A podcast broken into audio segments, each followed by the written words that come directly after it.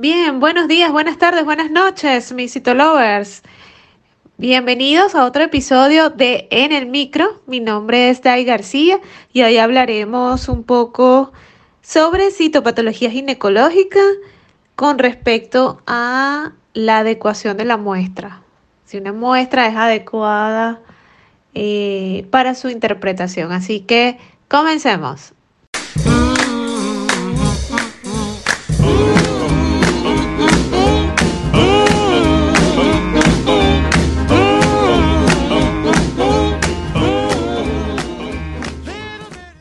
La citología ginecológica ha experimentado cambios sustanciales durante las últimas décadas.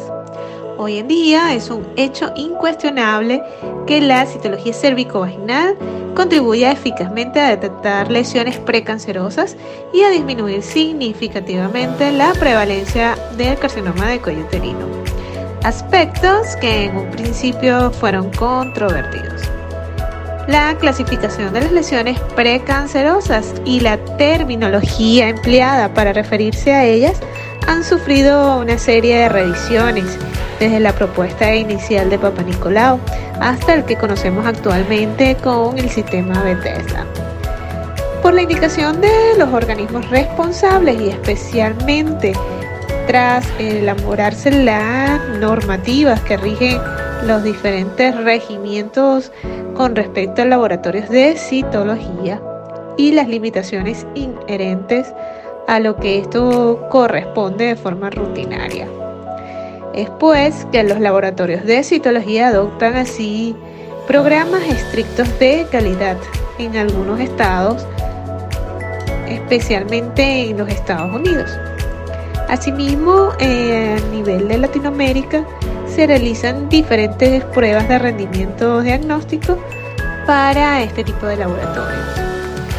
Por ello, durante todo este proceso, la identificación citológica de las diferentes lesiones, seguido a el reto de citopatólogos y citotécnicos, enfrentando las diferentes gamas de diagnósticos diferenciales con trascendencia para el tratamiento, control y diagnóstico de diferentes enfermedades. Hablamos entonces de la adecuación de la muestra. Una de las aportaciones más significativas del sistema Bethesda para elaborar informes diagnósticos de citología cérvico-vaginal consiste en incorporar una fase relativa a lo que es la adecuación de la muestra, lo cual constituye un esfuerzo por alcanzar un nivel homogéneo a la hora de evaluar ticios preparados son cuatro los elementos que contribuyen a que una muestra sea adecuada. Uh, primero, tenemos la identificación del paciente y de la muestra. Segundo, la información clínica pertinente. En tercer lugar, que sea valorable desde el punto de vista técnico. Y cuatro, su composición celular y la representación de la zona de transformación. Por tanto, un frotis satisfactorio contará con 1.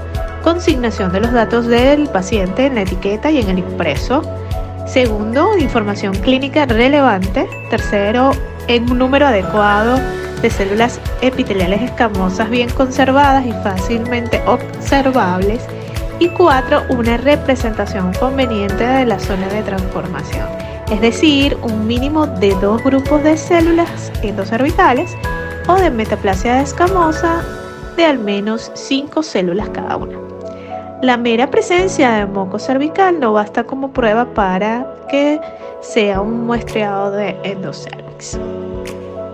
Ahora bien, una muestra satisfactoria para su evaluación puede ser limitada debido a varios factores. Uno, la falta de información clínica pertinente. Segundo, que el 50 al 75% de las células escamosas no sean valorables por la presencia de uno o más factores como por ejemplo sangre, inflamación, mala fijación, extensión gruesa, contaminación o artefacto por desecación. Y tercero, la falta de un componente endocervical o zona de transformación. La muestra entonces se considerará totalmente insatisfactoria cuando 1. Haya falta del impreso de solicitud. la preparación no esté rotulada o haya algunos datos de filiación incorrectos. Segundo, la preparación o la lámina esté rota.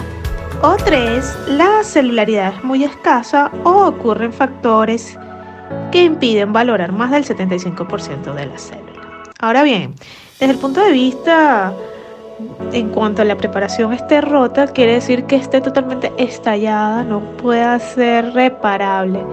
Como ya nosotros hemos visto en el training de citología ginecológica módulo 1, allí yo les presento varias formas de reparar una lámina que haya sido rota por el traslado, que se puede reparar y por supuesto se puede observar perfectamente. Esos casos de insatisfactoria ya sería para láminas totalmente astilladas.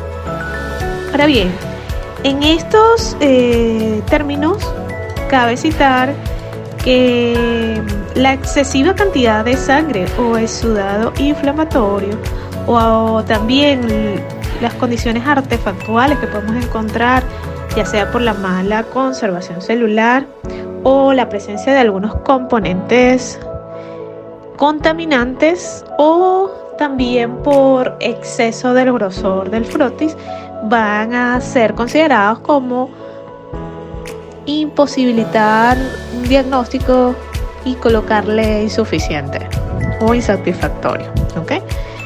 Sin embargo, no se debe considerar insatisfactoria una muestra en la que se identifiquen células atípicas. Ahora bien, entonces lo que quiero decir con esto es que siempre que encontremos alguna célula típica no podemos colocarle inadecuado. ¿ok? Siempre hay que hacer el reporte al clínico para entonces tomar una nueva muestra. Si les gusta en el micro, la mejor manera de apoyarnos es que compartas este podcast con tus amigos. Todos los episodios están disponibles en Spotify, iTunes y Google Podcasts. También pueden seguirnos en las redes sociales como arroba